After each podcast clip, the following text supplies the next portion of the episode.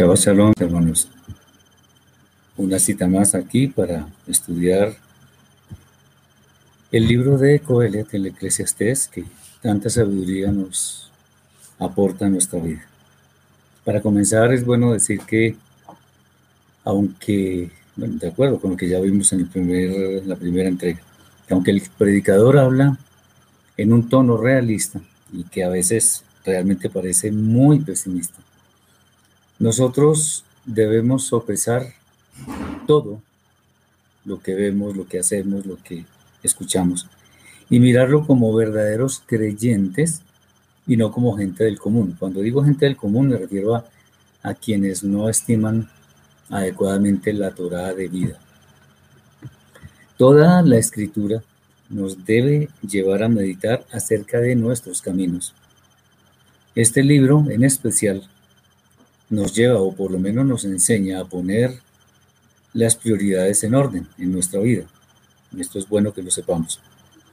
Algo que también debemos tener en cuenta es que nosotros somos muy pequeños, muy pequeños, como para ser, como para no ser solidarios con el prójimo y preocuparnos de cosas vanas.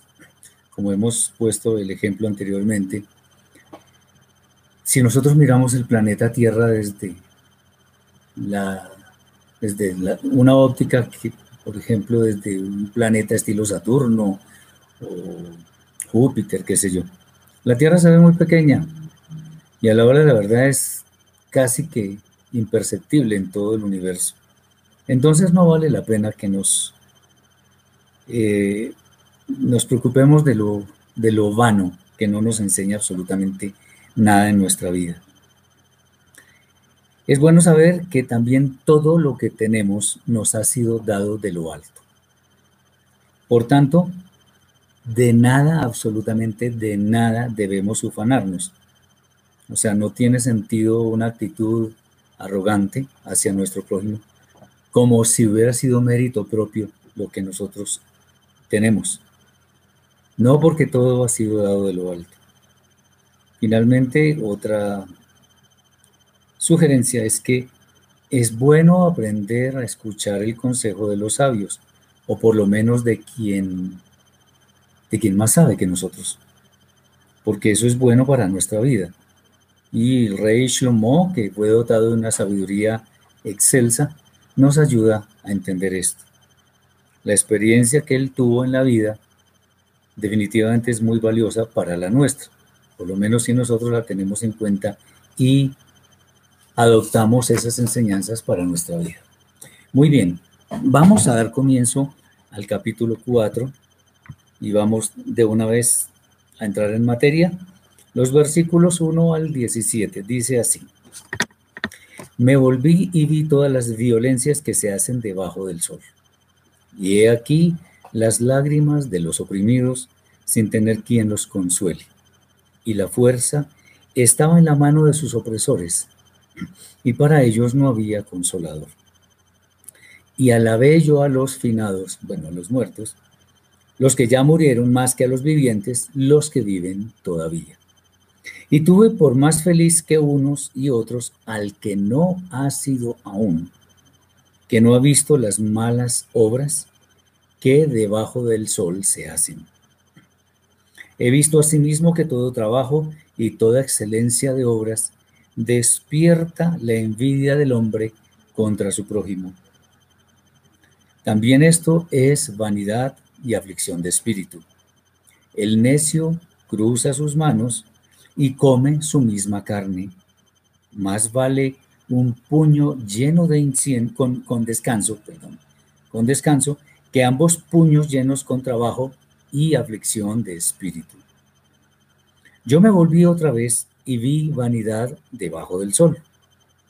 Está un hombre solo y sin sucesor que no tiene hijo ni hermano, pero nunca cesa de trabajar, ni sus ojos se sacian de sus riquezas, ni se pregunta, ¿para quién trabajo yo?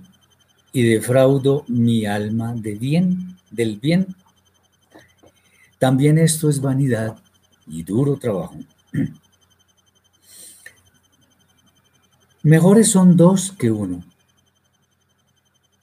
porque tienen mejor paga de su trabajo, porque si cayeren, el uno levantará a su compañero. Pero hay del solo, que cuando cayere no habrá segundo que lo levante. También si dos durmieren juntos, se calentarán mutuamente. Mas, ¿cómo se calentará uno solo? Y si alguno prevaleciere contra uno, dos le resistirán. Y cordón de tres dobleces no se rompe pronto. Mejor es el muchacho pobre y sabio que el rey viejo y necio que no admite consejos, porque de la cárcel salió para reinar, aunque en su reino nació pobre. Vi a todos los que viven debajo del sol, caminando con el muchacho sucesor, que estará en lugar de aquel. No tenía fin la muchedumbre del pueblo que le seguía.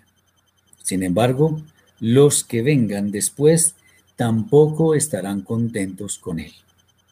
Y esto es también vanidad y aflicción de espíritu. Cuando fueres a la casa de Elohim, guarda tu pie y acércate más para oír que para ofrecer el sacrificio de los necios, porque no saben que hacen mal. Estos son los versículos, los 17 que componen el capítulo 4 y vamos a, tratar de analizar lo más pertinente, que es bien interesante, como siempre. Bueno, la realidad que ve Coelet, el predicador, en estas palabras es algo que invariablemente ha sucedido durante el transcurso de la historia de la humanidad. Y es que muchos son oprimidos sin hallar consuelo aquí en la tierra, por supuesto ya que los fuertes siempre han hecho lo que han querido con ellos, con los débiles. Esto pareciera como una situación que no ha de tener solución, pues no hay quien les preste su apoyo. Esto es muy importante que lo tengamos en cuenta porque a pesar de que lo vivimos todos los días, como que se convirtiera en algo que es de rutina, lamentablemente. Por ello, Él nos dice que alaba más a quienes han muerto que a quienes siguen vivos. Sin duda porque la carga a la cual fueron sometidos mientras estuvieron en vida, pues ya no existe más. Ya no tienen carga, por supuesto, porque están muertos. De allí que para Él sean más felices quienes aún no han llegado a la vida pues no han tenido que sufrir todas esas pesadas cargas que han sufrido los que sí vivieron. Hoy en día tal sentencia cobra especial vigencia si no fuera porque al final habrá justicia para todos. De eso no nos quepa la menor duda. Bien, algo que llama la atención es que Coelet afirma que quienes hacen las cosas con excelencia despiertan la envidia del prójimo, lo cual califica también como vanidad y aflicción de espíritu. En este punto deberíamos hacer un alto y meditar sobre nuestros caminos, pues la maldad del hombre pareciera un sin límite. La envidia que muchos, a pesar de su honestidad, despiertan, nos muestra que el ser humano no tiene contentamiento con lo que le tocó, sino que sus referentes son otros que tienen más o hacen mejor las cosas. Igualmente, esto puede ser fatigoso. Esto puede llevar a que las personas se desilusionen, sufran depresión, en fin. Ya hemos visto que pues, ese no es el camino, por supuesto. El discurso en este momento pareciera enseñarnos que muchas cosas, casi ninguna, valen la pena. Pues al, final todo es vanidad o efímero o absurdo. Cualquiera de esos términos cabe. No obstante, no para añadir algo a la sabiduría del predicador, porque eso no nos corresponde, bueno sería que pusiéramos nuestra mirada en el creador de todo lo existente, sabiendo que nos ha puesto en el lugar o en el mejor lugar, de hecho, que podría tocarnos, porque la sabiduría de Él es perfecta. Y eso sin importar lo mucho o poco que tengamos físicamente. Entonces uno dice, bueno, las injusticias de la vida, porque muchos nacen en, en familias extremadamente pobres. En cambio, otros nacen en medio de la opulencia. Bueno, el Eterno sabe por qué. Aunque hemos visto que Coelet no pone el trabajo en el lado de la vanidad, el solo hecho de tener que esforzarse en forma permanente, en forma continua, haciendo lo mismo todos los días, resulta que también es aflicción de espíritu. No vanidad, pero sí aflicción de espíritu. Bueno, recordemos algo eh, que tiene de pronto, de lo cual esto es eco. Eh, de, de, qué? De la fuerte reprimenda que el Eterno le, le dio a Adán cuando por culpa de su pecado en adelante el trabajo sería fatigoso, sería pesado. El, Eterno le dijo, maldita sea la tierra por tu causa. Y dijo que el, el sustento se obtendría con el sudor del rostro. Pareciera que eso cabe acá. También, sin embargo, eh, vale la pena meditar en las palabras cuando hablan del trabajo de uno solo, de una persona independiente. Pues algunas opiniones que también compartimos hacen referencia al avaro, que solo trabaja para él y para absolutamente nadie más, lo cual es fatiga. Y además tiene un tremendo problema y es que nunca se sacia. Y en este punto, aquí viene algo importante es bueno mencionar que existen varios tipos de persona en cuanto a su sentido de pertenencia hacia sus posesiones. Mucha atención porque esto nos puede servir. Ojo con esto y bueno, vamos a ver si de pronto alguno de ustedes se identifica con este tipo de personas. La primera persona es la que dice, lo mío es mío y lo tuyo es mío. Bueno, este tipo de personas son de un egoísmo exagerado, un egoísmo supremo. Son indolentes hacia su prójimo y les podemos llamar avaros, pero sobre todo malvados. No solo comparten ni una mínima parte de lo que hacen o lo que tienen, sino que además pretenden que las posesiones de los demás también les pertenecen a ellos. Y uno dice, bueno, pero ¿cómo puede existir alguien así? Sí, claro que existe y es mucho más común de lo que nosotros creemos. Por ejemplo, los grandes ricos y políticos que hacen leyes para usurpar las posesiones de los demás pertenecen a este grupo. Lamentable, pero es así. El segundo grupo de personas es el que dice, lo mío es mío y lo tuyo es tuyo. A estos, muchos sabios los califican, yo también estoy de acuerdo, los califican de mediocres, pues no están dispuestos a compartir nada de lo que tienen, aunque no les importa nada de lo que tienen los demás. Son personas, obviamente, que no comparten. Estos son tibios, sin misericordia para con el prójimo. Entonces tengamos en cuenta que Sí, decir, lo mío es mío y lo tuyo es mío, terrible. Pero lo mío es mío y lo tuyo es tuyo, pues uno dirá, no, pues bueno, al menos respeta, en cierta forma, pero no tiene misericordia, entonces tampoco es que sea muy bueno, son mediocres. Finalmente están los que dicen, lo mío es tuyo y lo tuyo es tuyo. Aquí podemos ver a quienes verdaderamente sí les importa su prójimo. Están al servicio de los demás como bien lo hizo Yeshua, y no consideran las posesiones materiales, sus propias posesiones materiales, como algo a lo que quieren aferrarse. pues consideran que lo material es para servir a quien lo necesita. Tengamos esto en cuenta. Son personas que no estiman nada como suyo, porque entienden que todo les ha sido dado de lo alto. O sea, estos últimos sí entienden que, como dicen algunos, algunas personas con experiencia, los abuelos o qué sé yo, dicen las cosas no son del dueño, sino del que las necesita. Bueno, ahí hay algo de cierto en eso.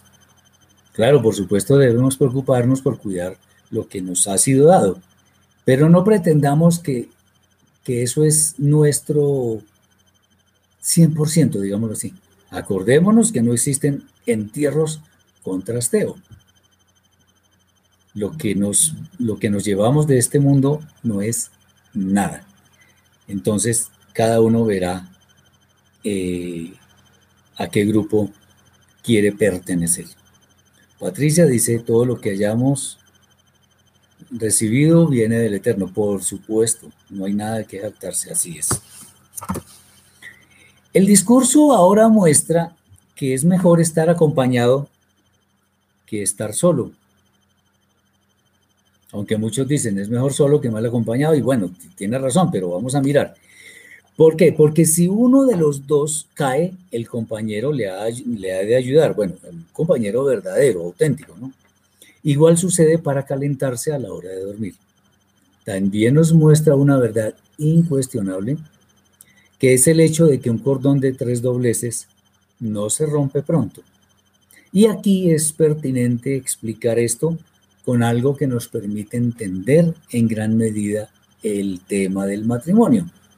Entonces, un matrimonio de dos, esto es el esposo y la esposa, la verdad no ha de funcionar correctamente, pues solo cuentan el uno con el otro, siendo los dos portadores de fallas y debilidades. La dualidad existente en una relación de este tipo ha de generar diferencias que en algún momento pueden ser irreconciliables. Como algo interesante, para que lo tengamos en cuenta, no vamos a, estudiar Kabbalah, pero hay cosas interesantes. El día 2, el Eterno no dijo que todo era bueno, pues no había consolidado las aguas.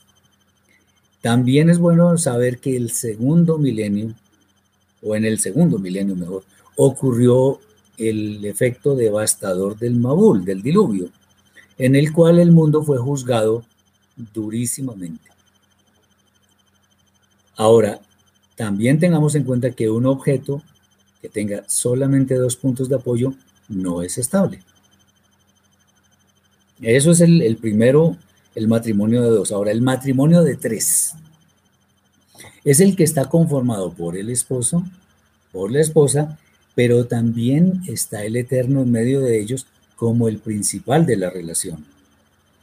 Cuando el fundamento del matrimonio observa este modelo, difícilmente se rompe, precisamente por causa de su dependencia en el Eterno.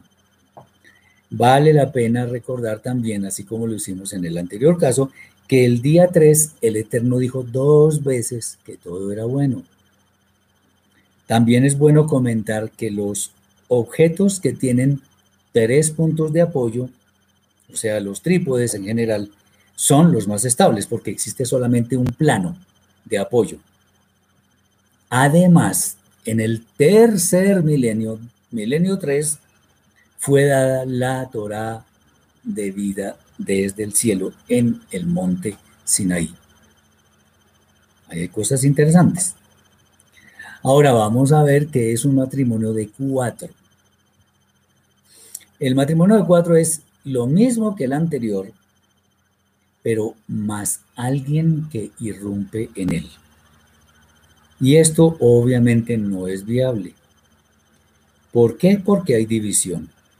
En otras palabras, es como que se introduce un cuerpo extraño en la santidad del matrimonio, lo que lo lleva necesariamente al fracaso.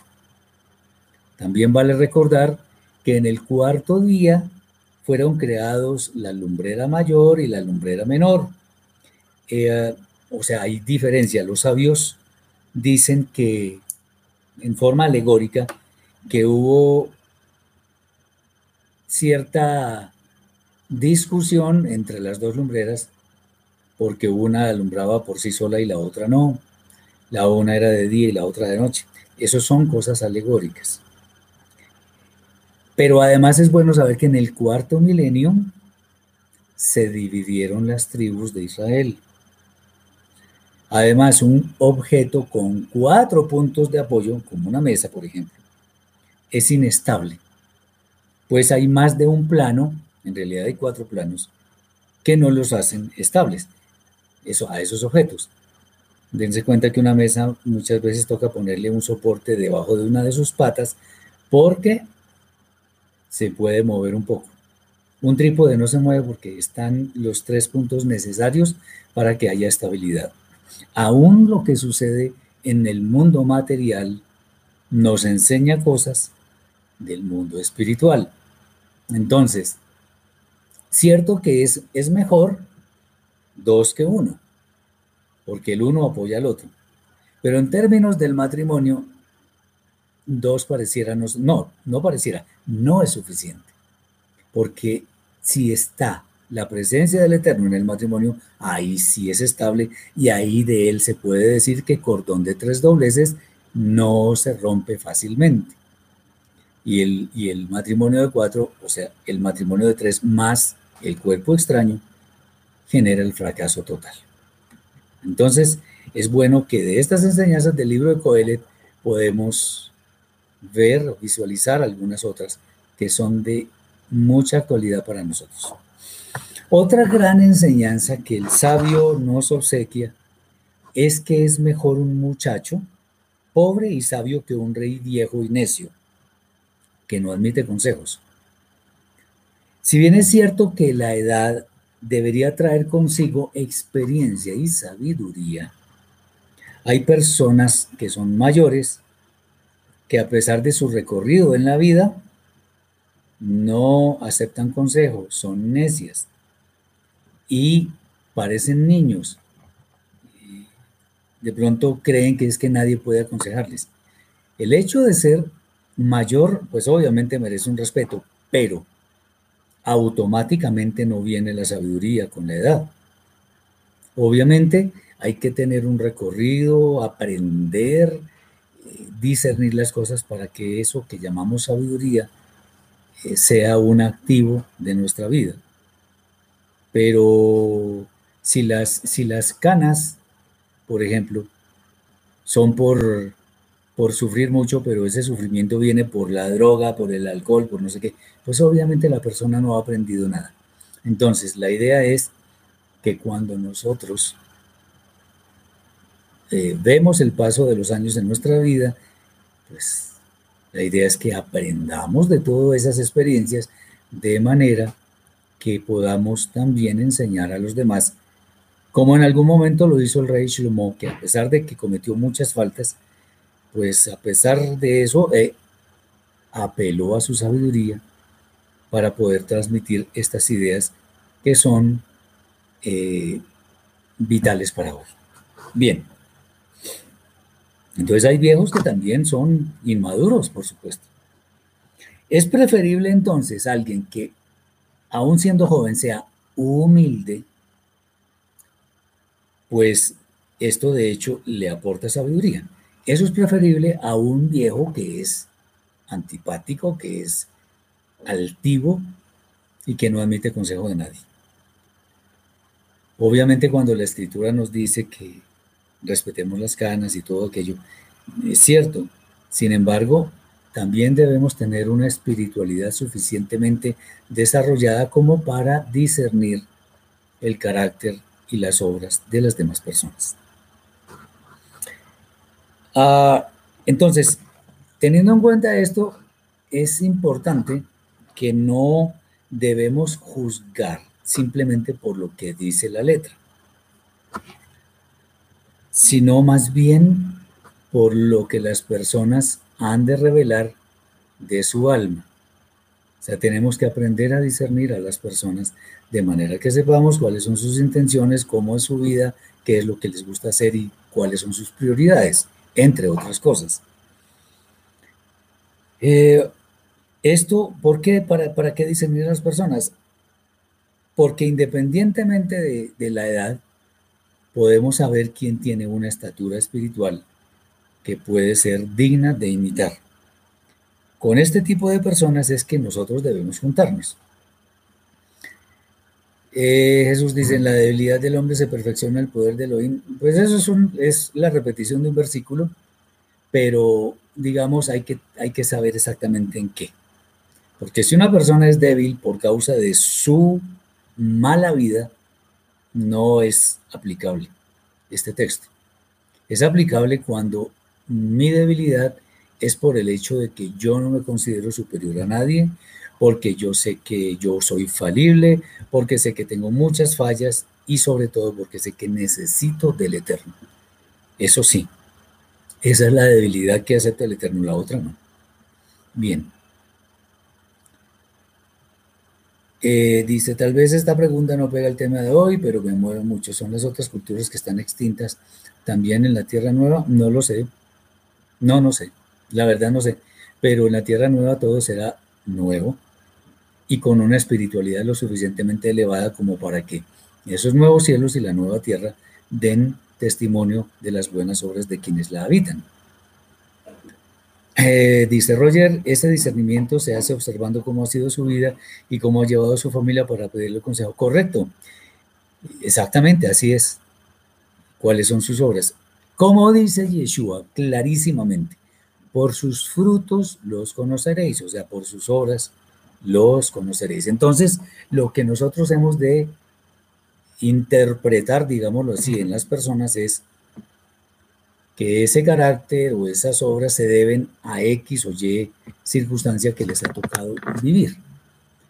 Y nosotros estamos llamados a ser muy diligentes en saber si con esa persona podemos eh, tener alguna amistad, alguna, alguna relación fuerte o más bien debemos alejarnos de ella. Acordémonos lo que dije hace, un, hace unos instantes el que dice lo mío es mío y lo, y lo suyo también es mío, o lo mío es mío y lo, lo suyo es suyo, o lo mío es suyo y lo tuyo también. Todo esto nos va a servir para que entendamos dónde estamos, qué tenemos que ajustar y en consecuencia eh, nos encaminemos a una vida mucho mejor, independientemente de que nuestras posesiones materiales sean muchas o pocas, según la gente, pues. Eh, dice Leonardo, lo mío es mío y lo tuyo es tuyo. A nivel de familia, el tema de juicios de sucesión y herencias dejan mucho que ver por intereses materiales y se pierde el verdadero sentido de lo que es la familia. Exactamente. Así es.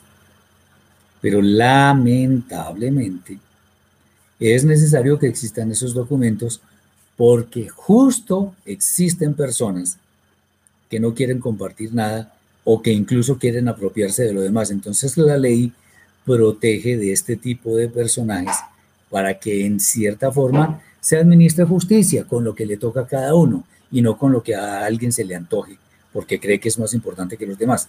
Eso ocurre mucho. Bien. El último versículo de este capítulo, eh, en algunas traducciones es el primero del capítulo siguiente. Ese versículo se puede tomar como una reprensión o como una advertencia. O sea, ir a la casa de Elohim, literalmente, en aquel tiempo, sin duda, debía exigir un respeto absoluto, eso, eso es claro.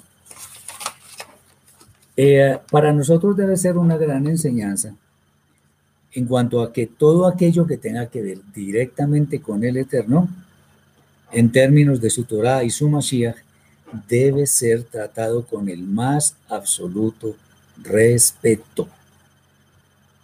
Yo alguna vez vi un, taxi, tal vez, sí, que llevaba el nombre del Eterno escrito en, hebreo, las cuatro letras.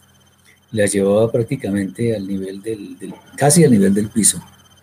A mí me, a mí me, molestó mucho porque pues a ese nombre le, le, iba a caer tierra suciedades y cosas de esas. O sea que simplemente lo tenía como una moda o quién sabe qué cosas. Eso es algo muy, muy, en cierta forma, de, que no es de fondo, pero, pero molesta. O también cuando se hacen chistes sobre las misbot del Eterno, eh, cosas de ese estilo, obviamente cuando se atenta contra la dignidad de su nombre. Todas esas cosas son muy molestas y además eh, para el Eterno representan abominación, entonces debemos cuidar nuestro caminar. Algo que llama la atención en el libro de Coelet es que dice que es mejor acercarse para oír, y eso estamos hablando de ese último versículo, mejor acercarse para oír que para ofrecer el sacrificio de los necios, lo cual nos confirma una vez más que no son, ojo lo que voy a decir, que no son tan importantes los ritos externos como nuestra estatura espiritual. Acercarse para oír implica necesariamente, en términos de la escritura, obedecer los designios del Eterno. Edith dice, buenas tardes, eh, ¿me puede dar el pasaje? ¿Cuál de todos? El que se refiere aquí al último versículo es el versículo 17 del capítulo 4. Bien, esperemos que esto que estamos comentando pueda impactar la vida de, de todos. Vamos ahora con el capítulo 5. No vamos a quedarnos en, disertaciones muy prolongadas sobre cada cosa, ni estamos yendo versículo a versículo, porque nos tomaría tal vez muchísimo tiempo. Y no es el caso acá, sino que estamos tomando lo que es más relevante para nosotros hoy en día, porque de hecho eso es lo que tenemos que aprender. Este capítulo 5 dice cosas interesantísimas. Ah, bueno, dice Adolfo, ir a la casa de Elohim era una reverencia, ir al templo, al Mishkan, pues al templo, porque el Mishkan no existía, ya, ya eso había sido reemplazado por el templo. Estamos hablando del rey Shlomo, Salomón. No se trata de una congregación, porque una congregación es un grupo de personas, no es una edificación. Bien. Capítulo 5, versículos 1 al 19. Dice así. No te des prisa con tu boca, ni tu corazón se apresure a proferir palabra alguna delante de Elohim, porque Elohim está en el cielo y tú sobre la tierra. Por tanto, sean pocas tus palabras. Porque de la mucha ocupación viene el sueño, y de la multitud de palabras la voz del necio. Ojo con eso.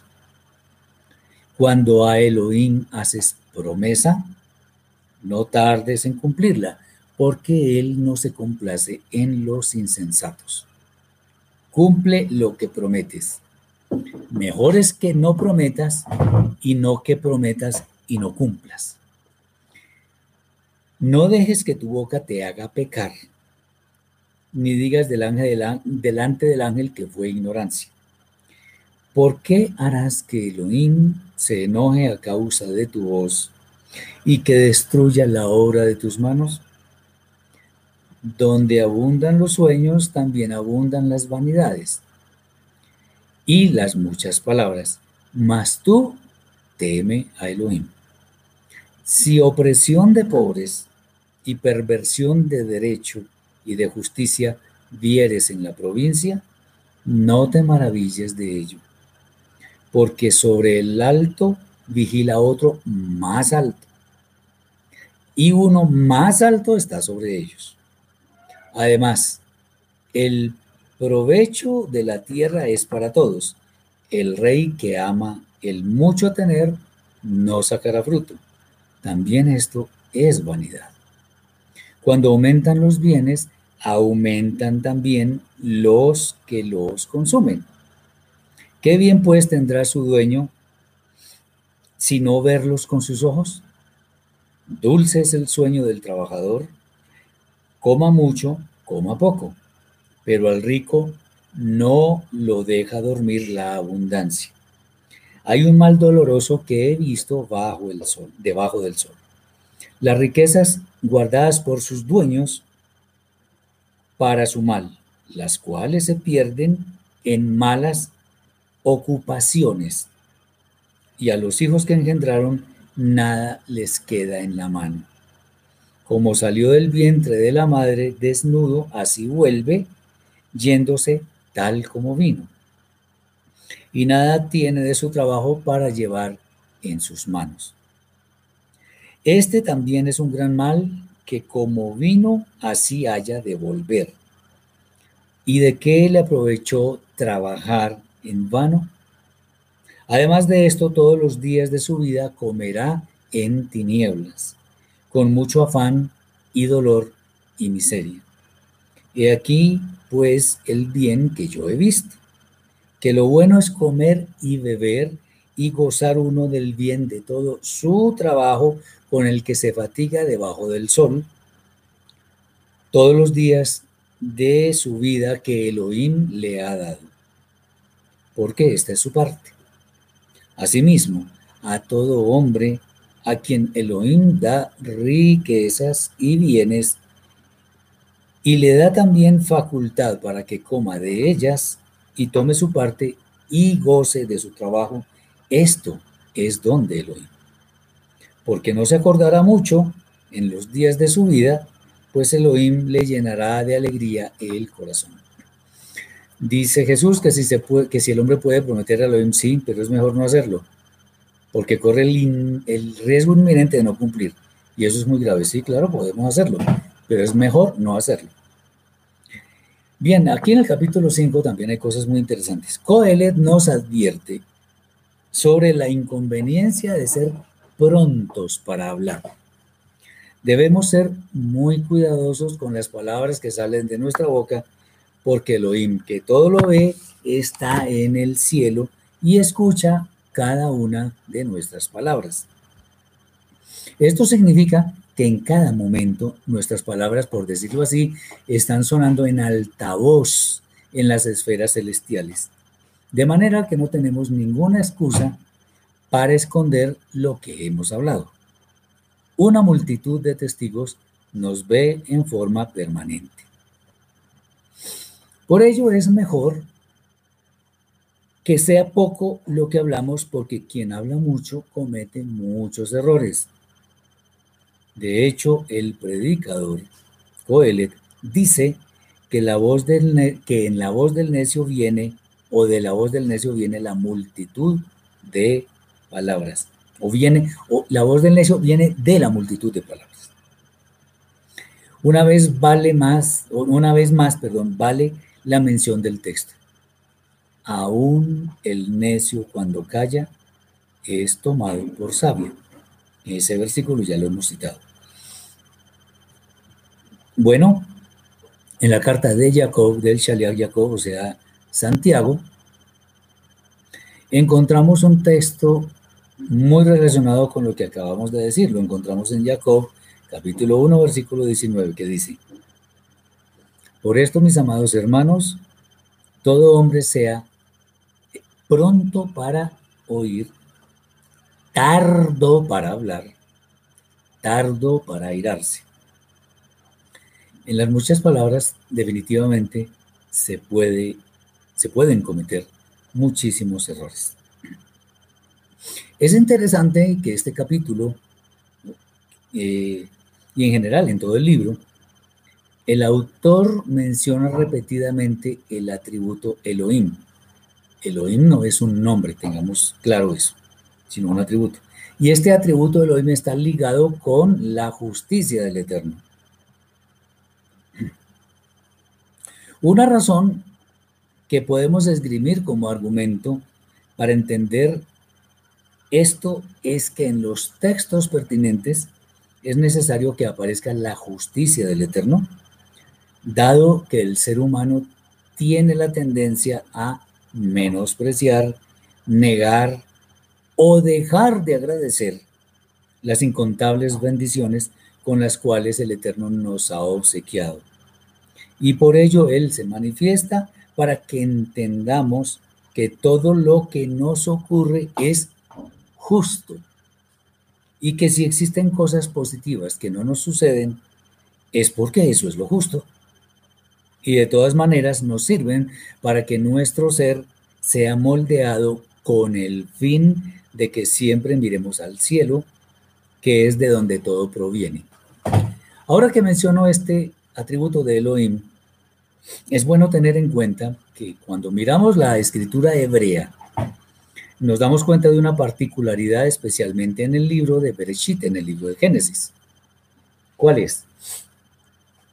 El primer capítulo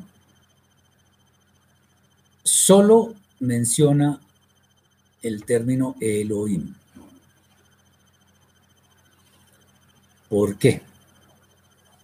Porque todas las sentencias que Elohim eh, pronunciaba, si lo podemos decir así, se cumplían rigurosamente sin ninguna oposición ni cuestionamiento de parte de algo o de alguien. Se cumplía rigurosamente. Entonces, en cierta forma, no era necesario que existiera el atributo de misericordia que está entronizado en el nombre de cuatro letras, Yod, Eva, P, porque no, porque no, porque todo lo que había cumplía fielmente las directrices, las órdenes del Eterno. ¿Cuándo aparece el atributo de misericordia, o sea, el nombre de cuatro letras del Eterno, Yod, E, Bab, E? ¿Cuándo aparece? Cuando hace su entrada el hombre al mundo. Porque si alguien requiere la misericordia del Eterno por causa de sus múltiples transgresiones, es el ser humano.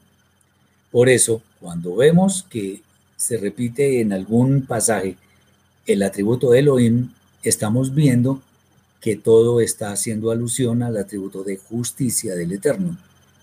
Eso tengámoslo en cuenta. O sea, esa es una forma también de interpretar. Cuando vemos cierto término que se repite mucho en algún texto, debemos mirar con lupa porque algo nos está diciendo.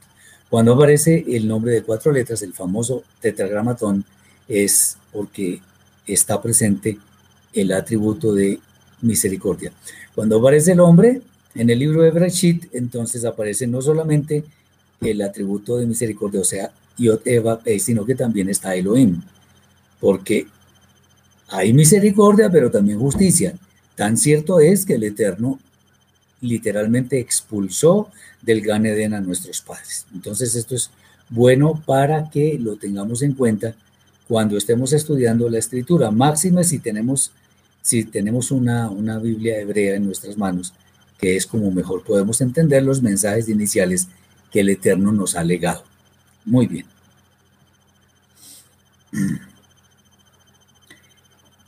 Muy bien, entonces, volviendo al tema de Coelet, aunque no, la verdad no es que nos hayamos separado, es mejor que sea poco lo que hablamos. Eh, esto no es caprichoso, es una sentencia que nos enseña a ser prudentes. Hay muchas personas que tienen muy flojita la lengua. Cada uno sabrá si en su propio, en su fuero interno, si, si, si, si tiene esa característica o más bien es prudente. Otra vez, aún el necio cuando calla es llamado, es, es tomado por sabio. Bien. Entonces, como el ser humano a veces tiende a menospreciar o a no agradecer al Eterno, entonces es bueno que sepamos que todo lo que nos ocurre es justo. El Eterno cuenta, mide, las, las, tiene presentes cada una de nuestras palabras. Por eso la gran advertencia de que cuando a Elohim haces promesa, no tardes en cumplirla porque Él no se complace en los insensatos. O sea, el que no cumple una promesa es insensato. Cumple lo que prometes.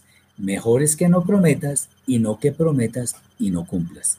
Además, eso es una falta de respeto, no solamente con el Eterno, sino con la o las personas a quienes les prometemos algo. No dejes que tu boca te haga pecar, ni digas delante del ángel que fue ignorancia. No, no, no. No es por ahí. Esto nos debe llevar a pensar ni escuchar mucho, pero hablar poco. Característica que es ciertamente muy común en los sabios. Tengamos en cuenta algo, nunca, Nunca, independientemente de lo que nos cueste, pero nunca debemos hacer una promesa para congraciarnos con los demás, con alguna persona en la que sea. Y mucho menos con el Eterno, porque además Él sí ve lo que hay dentro de nosotros. Él sabe cuáles son nuestras intenciones y además las sabe de antemano. O sea que no pensemos que vamos a engañar al Eterno. Debemos honrar aquello que decimos, lo que hablamos, lo que prometemos. Y en mucho más, en gran manera, si se trata de promesas hechas al Eterno. Ahora, también si le prometemos algo al Eterno que no sean tonterías, que sea algo serio, que va a incidir positivamente en nuestra altura espiritual. Entonces, hacer promesas a la ligera no es de sabios, pero si hacemos esas promesas debemos cumplir con lo que hemos prometido. Por supuesto, hay, hay quienes, por ejemplo, ponen el tema de el juez Iftah, al que llaman Jefté, que le hizo una promesa al Eterno que si ganaba una batalla, entonces la primera persona que saliera de su casa a recibirlo, la iba a ofrecer en holocausto. Eso fue una tontería, eso fue absolutamente innecesario porque no por prometer al Eterno necesariamente estamos haciendo bien. Y evidentemente este hombre cumplió con esa promesa. Pero es que el Eterno no acepta holocaustos de personas, eso, eso no es. Entonces hizo muy mal. Tengamos en cuenta eso. Muy bien. Eh, nuestro Santo Maestro Yeshua nos dice que lo que ha de ser sí, sea sí, lo que sea ha de ser no, sea no.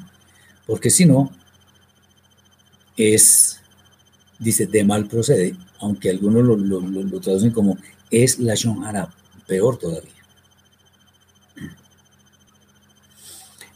Muy bien. Eh, hay una advertencia que viene a continuación. Ah, bueno, antes de esto, eh, la conclusión que hace Coelet es que es mejor temer a Elohim, por supuesto, claro que sí. Dice, bueno, aquí hay varias intervenciones, dice Roger, por eso dicen que hay que pensar para hablar y no hablar para pensar, absolutamente de acuerdo. Eh, María nos dice medir la magnitud de lo que prometemos, pero mejor es nunca prometer. De acuerdo totalmente. Jorge dice, ¿qué clase de promesas pueden ser hechas al Eterno? Bueno, hay que ver, hay que ver cada uno, porque diga, esto no es una receta, no es una fórmula mágica. Y pues el Eterno nos dará la sabiduría si podemos prometer o no. Por ejemplo, alguien, lo que estábamos hablando alguna vez sobre los votos, recientemente de hecho, en cuanto a, bueno, si una persona es alcohólica y le promete al Eterno, no a los demás, sino más todavía, al Eterno le promete que no va a tomar, pues eso es para su bien, pero tiene que tener mucho cuidado porque si no honra esta promesa, ciertamente le va, a ir mal. O yo prometerle al Eterno dejar otro tipo de costumbre que está arraigada en mi vida.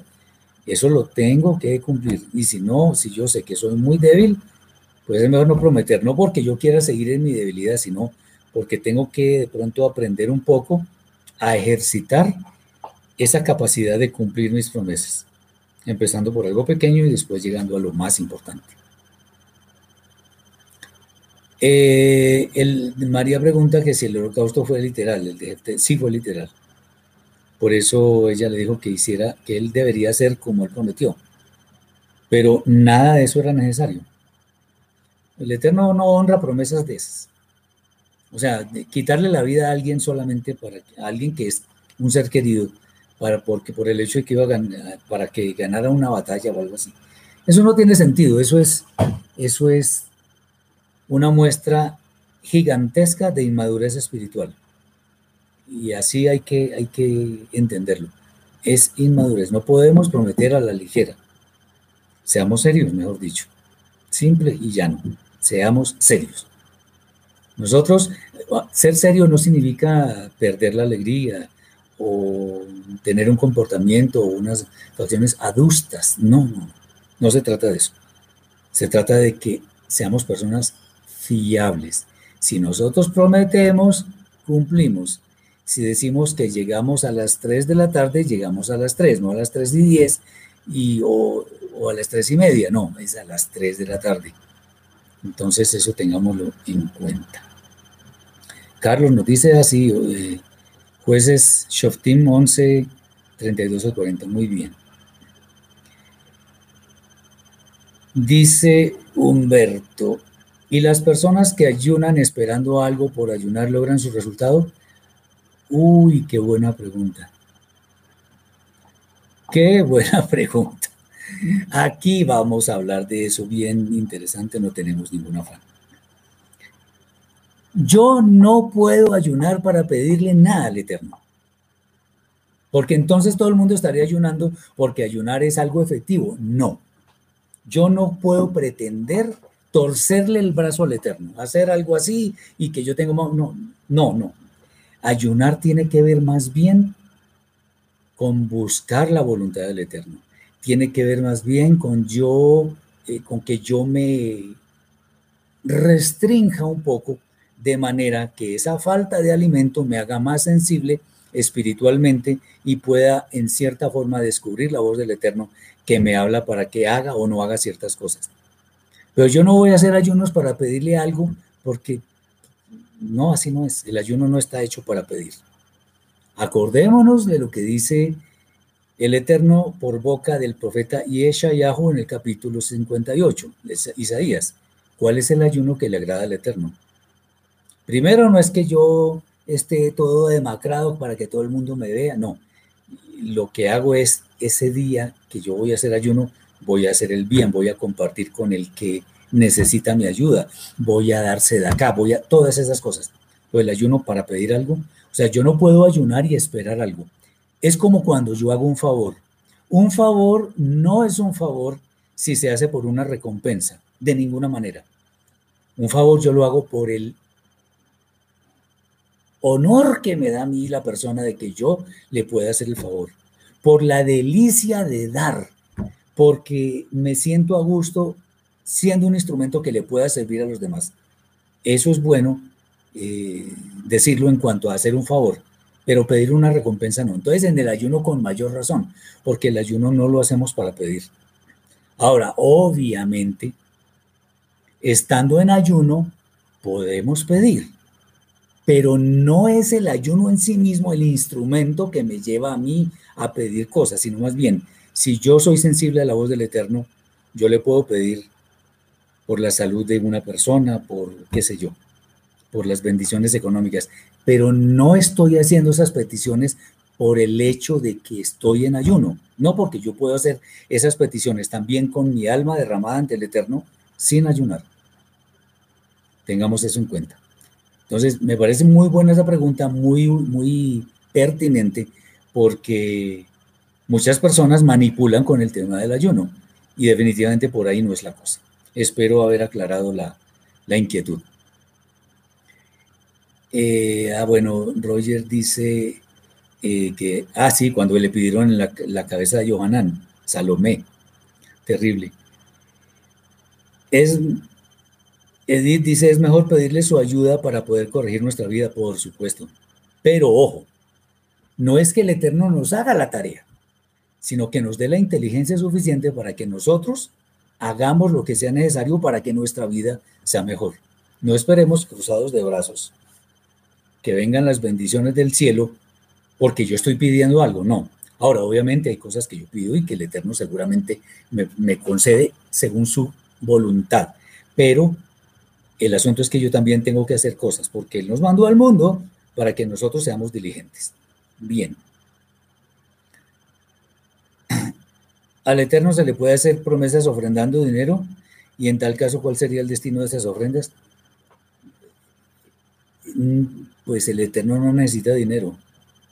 Además, tengamos en cuenta lo que dice el profeta Hagai, Ageo. Mía es la plata y mío es el oro, dice el Eterno de los ejércitos. Todo es de él. Entonces yo al Eterno darle dinero no porque, ¿para qué? Más bien yo puedo tener en mente hacer una ofrenda voluntaria a alguien que necesite ese dinero. Entonces yo de pronto puedo pedirle en oración al Eterno que me muestre de alguna forma quién es la persona que puede necesitar esa ofrenda. Y claro, él de, alguna forma nos lo va a mostrar si nuestra intención es correcta. Eh, Roger dice, o sea que el Eterno no da nada, da más bien oportunidades de aprender. No, Él nos da todo, nos vive dando todo el tiempo. Lo que pasa es que nosotros a Él no le podemos dar nada, es al contrario. Y algo que yo había explicado alguna vez, que me agrada mucho volverlo a decir. Hay algo que, digamos, teóricamente el Eterno no puede hacer. Uno dice, ¿cómo así? Sí, digamos, en la práctica uno puede decir que Él no puede hacer algo. ¿Saben qué es? Recibir. ¿Por qué? Porque todo es de Él. Él es feliz, Él se goza dando. Por eso es que nosotros también nos deberíamos gozar dando, dándole al, humilde, al, necesitado, dándole comida al que tiene hambre, dándole bebida al que tiene sed, vistiendo al desnudo, visitando al enfermo y al que está en la cárcel. ¿Recuerdan eso? Lo que dice Yeshua en el capítulo 25 de Matillao. Eso es. Bien. A Albert, antes, a ver, sí. Darle a los pobres, dice el hermano. Perfecto. Una pregunta, ¿se puede ayunar para pedirle fortaleza al Eterno para resistir las tentaciones y el pecado? Bueno, por ahí sí es la cosa. Por ahí sí, porque no estamos pidiendo como bendiciones materiales o que yo me gane no sé qué cosas o que haya gracia delante de quien no. Por ahí sí, porque eso, eso, eso tiene que ver precisamente con el ayuno. Ganar, adquirir mejor sensibilidad espiritual para conocer la voluntad del Eterno y adherirme a ella. Eso es. Y, en, y gran parte de eso es resistir la tentación al pecado. Muy bien. Eh, Alejandro dice, en un caso de Teshuvah considero que sería una Teshuvah con obras. Sí, claro, por supuesto. Bien. Eh, dice, hay algo que podemos dar al Eterno en nuestra voluntad. Pues es que Él no necesita nada de nosotros. La verdad, Él no necesita nada de nosotros. Él no necesita que le demos, no necesita que, hagamos obras. Él no las necesita. Nosotros somos los que necesitamos hacer obras. Nosotros somos los que necesitamos mostrarnos en forma humilde como dadores, porque eso de esa forma imitamos al Eterno. Él no necesita nada de nosotros. Somos nosotros los que necesitamos de Él. Por eso es que queremos dar, básicamente pero dar a los humildes, no al eterno. Acordémonos que Yeshua, cuando habla del juicio de las naciones en el capítulo 25 de Matillahu, le preguntan los, las ovejas, ¿cuándo eh, te, vimos con hambre y te dimos de comer, con sed y te, te dimos de beber, etcétera? Él dijo, cuando lo hiciste a uno de mis hermanos más pequeños, a mí lo hicisteis. Entonces, la idea es, lo que hagamos, hagámoslo con la motivación correcta, porque una vez que estamos haciendo acá al prójimo, es como si se le hiciéramos a Yeshua, y eso es visto por el Eterno como una obra grandiosa, pero no porque se la hagamos a él, porque pues él no, él no necesita nada en últimas. Bien, uno le puede dar al Eterno honra, amor y respeto, no, no podemos dársela, es obligación hacerlo, respetarlo, honrarlo, bendecirlo. Pero vuelvo y digo, obviamente eso debe salir de nosotros, pero Él no lo necesita. Somos nosotros los que necesitamos hacer eso para estar en gracia del Eterno y también porque esas son obras que realmente entienden que el centro de nuestra vida es el eterno. Pues no necesita nada de eso. Somos nosotros. Cuando digo que Él no necesita nada de eso, no significa que, bueno, entonces ahora ya no vamos a honrar al Eterno, no le damos la gloria. No. Hagámoslo cada vez que podamos en forma sincera, sin pensar que le estamos agregando algo a Él, porque nada le podemos agregar. Ese es el tema. La voluntad es un regalo del Eterno, dijo nuestro Santo Maestro, hágase tu voluntad y no la mía. Muy bien, por ahí es la cosa. Ok, bien. Entonces sigamos. Estábamos diciendo que eh, no debemos hacer promesas para congraciarnos con alguien, sino que debemos eh, prometer y cumplir lo que es necesario y obviamente tener en cuenta que prometerle al Eterno es mucho más importante. Y finalmente que es mejor temer al, al Eterno. ¿Cómo bendecimos al Eterno si de él manan todas las bendiciones? Voy a volver a explicar lo que expliqué anteriormente, no en esta charla, sino antes. Eh, bendecir viene de dos palabras que es bien decir, hablar bien. Entonces, si yo, si yo bendigo al Eterno es porque lo alabo, reconozco su grandeza, su majestad, eh, agradeciendo que Él es el amo del universo, que su obra es perfecta. Todo eso es bendecir al Eterno.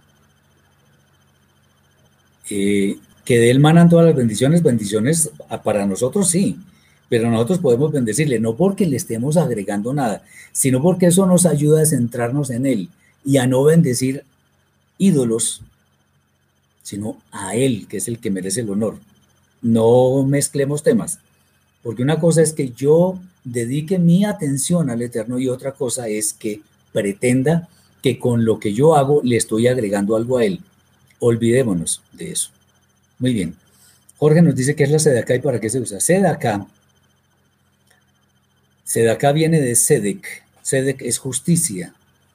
Y la sedaca, como, como lo he explicado anteriormente en otras charlas, eh, sedaca es, a ver, en Bereshit 15.6 dice que Abraham creyó al Eterno que le contó eso como sedaca.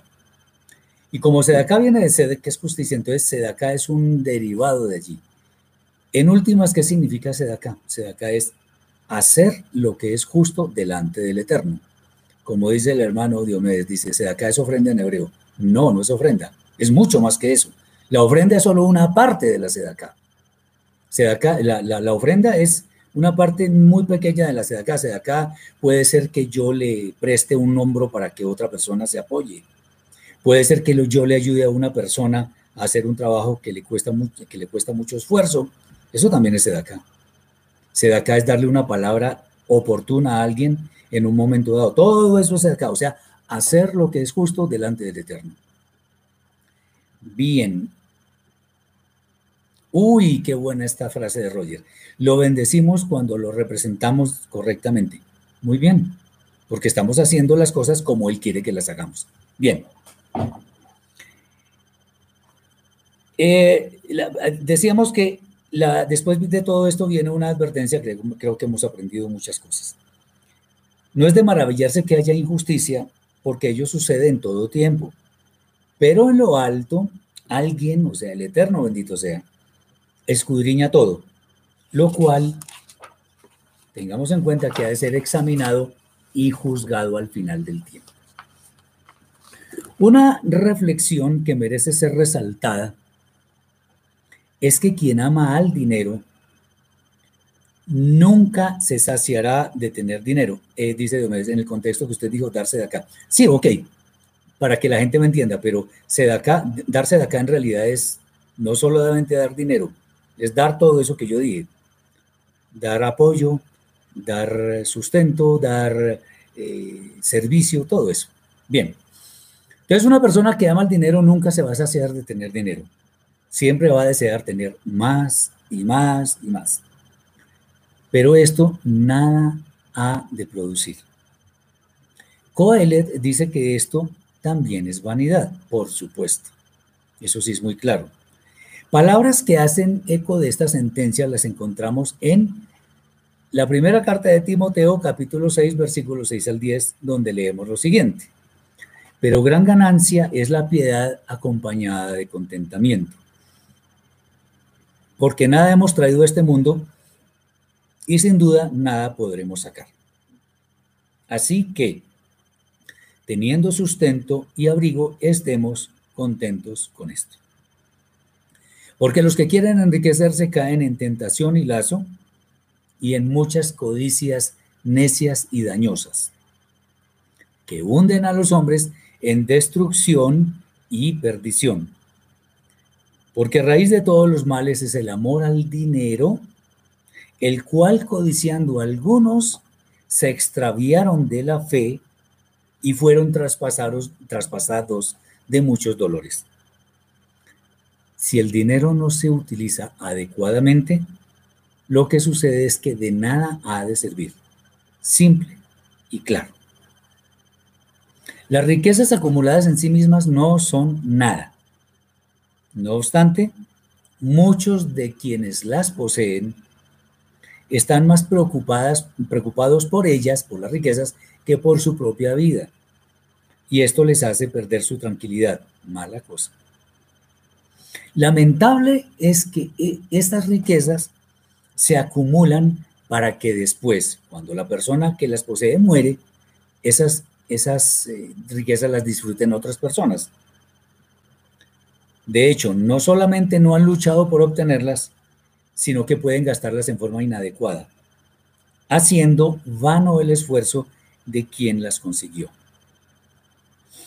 Por todo esto, el predicador insiste de nuevo en que es mejor gozarse del trabajo, que sea honesto, por supuesto, porque ello es lo que llevará a gozarse sin preocupaciones. Es bueno enfatizar que como vinimos al mundo, así nos iremos, pues el gozo material solo es para quienes tienen vida y no para quienes han partido de este mundo. Bueno, muchas cosas nos trae este capítulo quinto, que de verdad es interesante y vale la pena que meditemos en él porque muchas cosas nos pueden aplicar. Vamos ahora con el capítulo 6.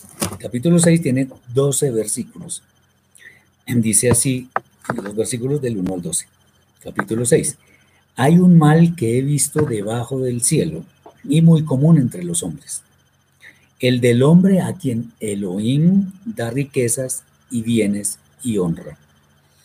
Y nada le falta de todo lo que su alma desea.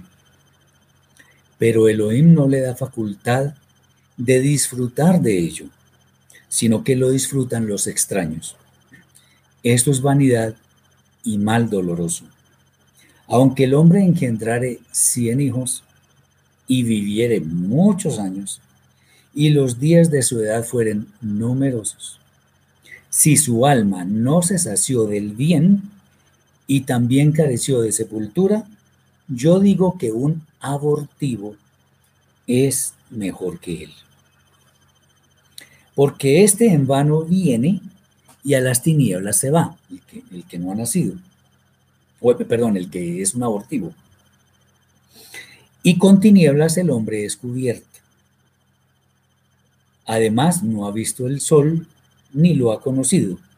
Más reposo tiene este que aquel. Porque si aquel viviera mil años dos veces, sin gustar del bien, no van todos al mismo lugar. Todo el trabajo del hombre es para su boca, y con todo eso su deseo no se sacia. Porque ¿qué más tiene el sabio que el necio? ¿Qué más tiene el pobre que supo caminar entre los vivos? Más vale vista de ojos que deseo que pasa. Y también esto es vanidad y aflicción de espíritu. Respecto de lo que es, ya ha mucho que tiene nombre y se sabe que es hombre y que no puede contender con aquel que es más poderoso que él. Ciertamente, las muchas palabras multiplican la vanidad. ¿Qué más tiene el hombre? Porque ¿quién sabe cuál es el bien del hombre en la vida todos los días de su vida, de la vida de su vanidad, los cuales él pasa como sombra? Porque ¿quién enseñará al hombre ¿Qué será después de él debajo del sol? Muy bien.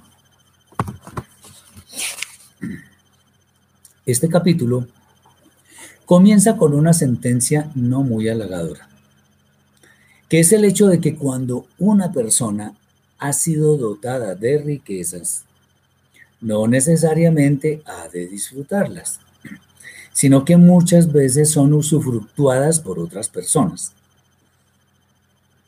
Esto también, como es de imaginarse, es cosa vana. Pues pareciera que el esfuerzo por conseguir cosas no necesariamente ha de ser para que las disfrute quien las consiguió. La razón de esto es que el dueño de la vida, el eterno bendito sea, es quien determina cuándo es que hemos de rendir cuentas. De esa no se salva nadie. Debería entonces hacernos reflexionar que lo importante es que mientras tengamos vida, disfrutemos adecuadamente de lo que nos ha sido dado, pues no sabemos en qué momento hemos de ser llamados a rendir cuentas delante del amo del universo.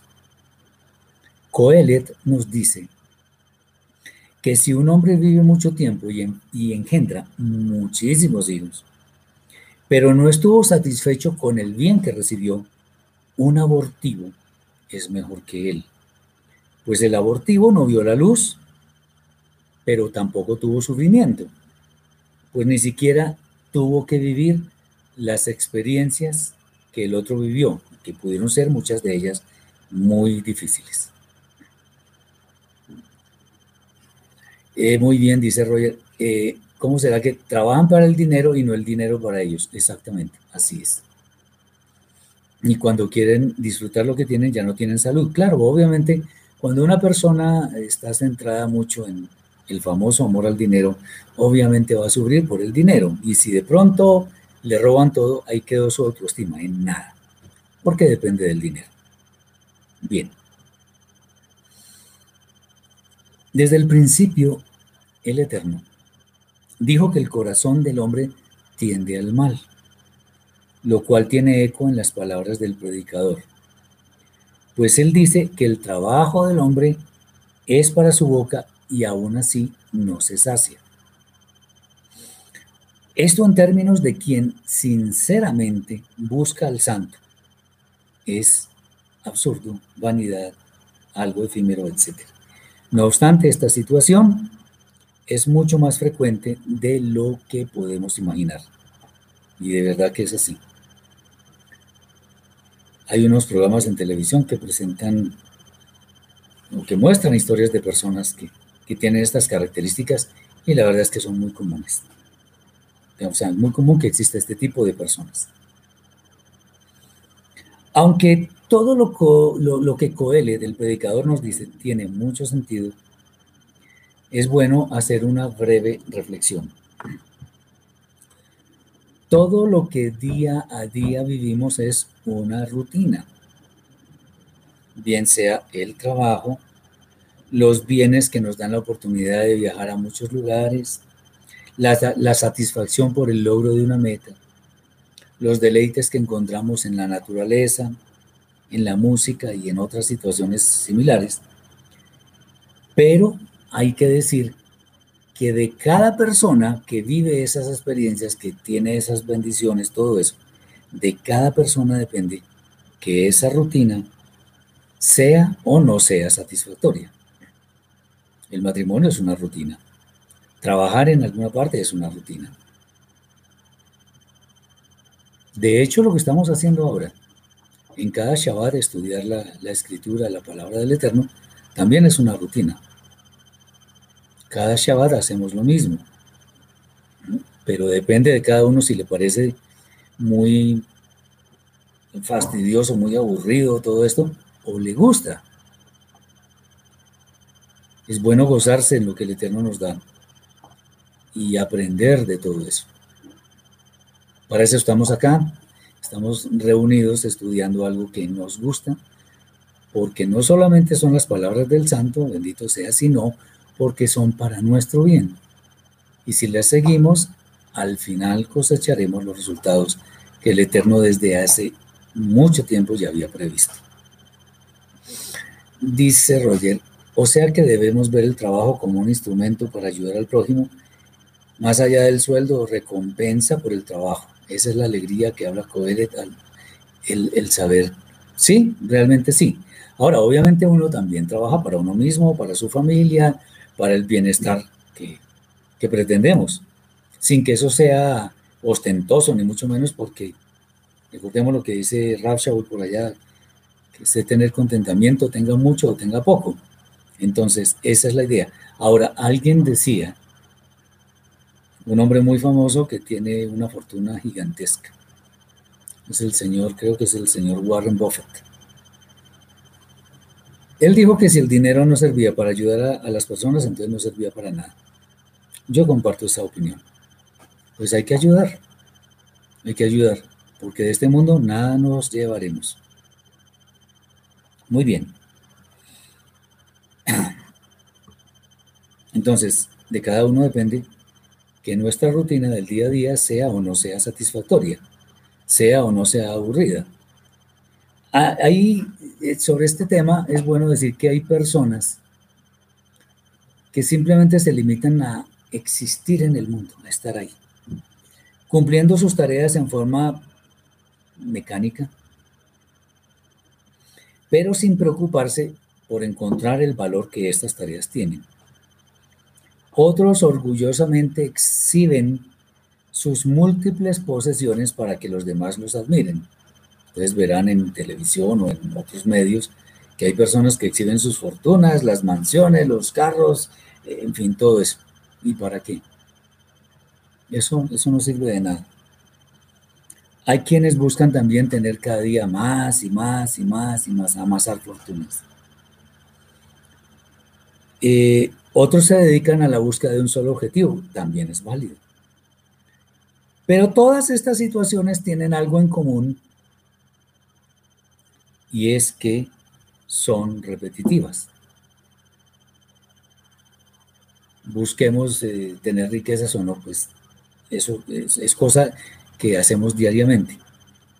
El solo hecho de levantarnos, desayunar o bañarnos o vestirnos, etcétera, eso es una rutina.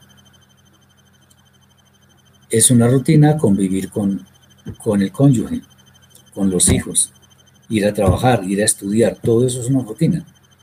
Pero qué bueno que existan esas rutinas porque sabemos a qué atenernos y podemos conseguir muchas cosas en la forma adecuada, de tal manera que también las podamos disfrutar en forma adecuada. Entonces, eso es bueno que lo tengamos en cuenta.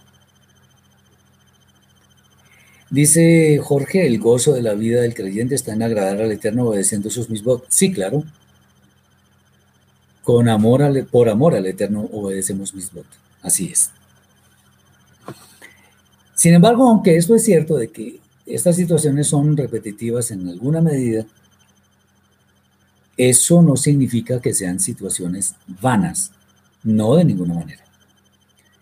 Cuando nosotros elevamos nuestra mirada al Eterno, nos daremos cuenta, sin lugar a dudas, que Él nos ha sobreabundado en bendiciones. Pero, ciertamente, no alcanzamos a dimensionar el verdadero significado que para nuestro bienestar todo eso significa.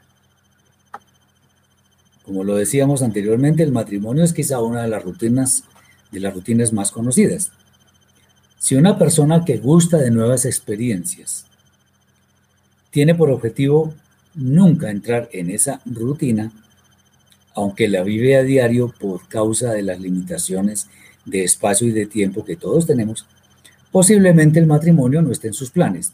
Es obvio pensarlo. Pero también es bueno decir que el hastío de las cosas, hastío de las cosas y de las personas, es algo que debería ser evitado si cada uno de nosotros encuentra en lo pequeño y en lo grande la gracia inagotable del Creador, del Eterno bendito sea.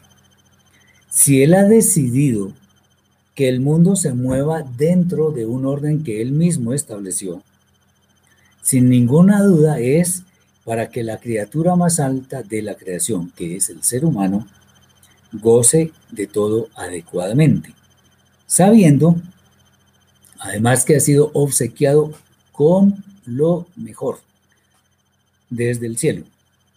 Entonces, siempre tengamos la perspectiva correcta de las cosas, porque el Eterno nos está viendo, sin lugar a dudas. Dice Jorge, pero si hay necesidad en el prójimo y podemos ayudar, hay que dar dinero, porque muchos justifican su egoísmo diciendo, solo puedo orar por usted. Exacto, son egoístas. Yo le añado algo, son malvados, porque teniendo la oportunidad de ayudar, no lo hacen. Entonces esos son malvados hipócritas, eso es lo que son. Alejandro nos dice, hay una circunstancia en la que la comparación es muy buena y es cuando la utilizamos para darnos cuenta de lo bendecidos que somos todo el tiempo. La bendición de una familia, un trabajo, sí, así es, claro. Es bueno agradecerle al Eterno todos los santos días por la vida que tenemos, por nuestra familia, por las bendiciones eh, materiales que Él nos ha obsequiado. Claro que sí. Y qué bueno que esa rutina sea lo que nosotros hacemos con la actitud correcta. Si estamos orando, que sea por, eh, eh, por ah, bendecir al Eterno, darle gracias por todo lo que nos ha dado y por pedirle que nos conserve bien. Muy bien. Dice Jesús, la rutina con gusto y alegría nos edifica y crecemos en conocimiento. Sí, Señor, yo soy de ese pensamiento. Así es. Y por lo malo también, ay, esa me gustó. Aún por lo malo que nos pasa. Yo ya había dicho anteriormente que aún lo malo que nos pasa. Y eso en términos de personas que no nos agradan de pronto, que nos hablan en términos desobligantes quizá. Acordémonos que algo de verdad puede haber allí. Por lo tanto, aprendamos a aprender. O sea, que aún en esas cosas que nosotros creemos que no nos enseñan, realmente sí nos enseñan. ¿Cuál es su opinión sobre orar, alguien, por alguien, orar por alguien que no guarda Torah? Depende. Si es un malvado, yo no voy a orar por él. ¿Orar para qué? ¿Para que le vaya bien? Yo no lo voy a hacer. Y Yeshua no lo hizo. Él dijo, no oro por esto. Inclusive, voy a ver si lo encuentro, está en Yohanan capítulo 15, si no me falla la memoria. A ver, 15, eh, a ver, o si no en el 17. No, en el 17. Ok. Miren, aquí dice capítulo 17, versículo 9. Miren lo que dice Yeshua, no lo digo yo, yo no me estoy inventando eso. Está hablando de los discípulos, dice, le estaba orando al Padre y dice, yo ruego por ellos. No ruego por el mundo, sino por, lo que, por los que me diste, porque tuyos son. Y todo lo mío es tuyo y lo tuyo mío, y he sido glorificado en ellos. Depende entonces. Porque a veces confundimos que orar por todo el mundo es orar hasta por los malvados. No, no, no. Yeshua oraba por las personas cercanas. Eh, ahora, hay que tener en cuenta que no guardar Torah puede verse de varias formas. Entonces, una cosa es que conociendo la Torah no la guarde, ese es un malvado. Y otras personas que simplemente no conocen la Torah, eso es diferente, porque hay personas que sin tener Torah, o sea, sin tener el conocimiento de la Torah, hacen Torah. Conozco varios casos. Y eso es lo que está escrito por allá en Romanos capítulo 1, versículo, Romanos 1. Por ahí lo encuentran. Que hay personas que sin, hacer, sin, ser, sin tener Torah, son Torah para ellos mismos porque hacen, la, hacen bondad, hacen las obras que están en la Torah, entonces son Torah para ellos mismos. Entonces depende por cuál de ellos habría que orar. Muy bien. Siempre, entonces, Siempre que nuestro objetivo sea enaltecer el nombre del Eterno, hemos de ver que en cada cosa que nos suceda existe un motivo para dar gracias por tantas cosas que no merecemos. Por ello, una rutina no debe ser algo que desechemos simplemente por el hecho de que no, eh, de que se repite una y otra vez. Que esto sea un motivo para mirar hacia la meta final, que es la vida eterna. Eh, Diomedes dice por alguien que no conoce Torah. Ya lo, ya lo respondí. Puede ser personas que no conocen Torah, pero hacen Torah. Espero que estas, esta exposición, este, estos minutos, hayan sido de mucho provecho para todos. Que el Eterno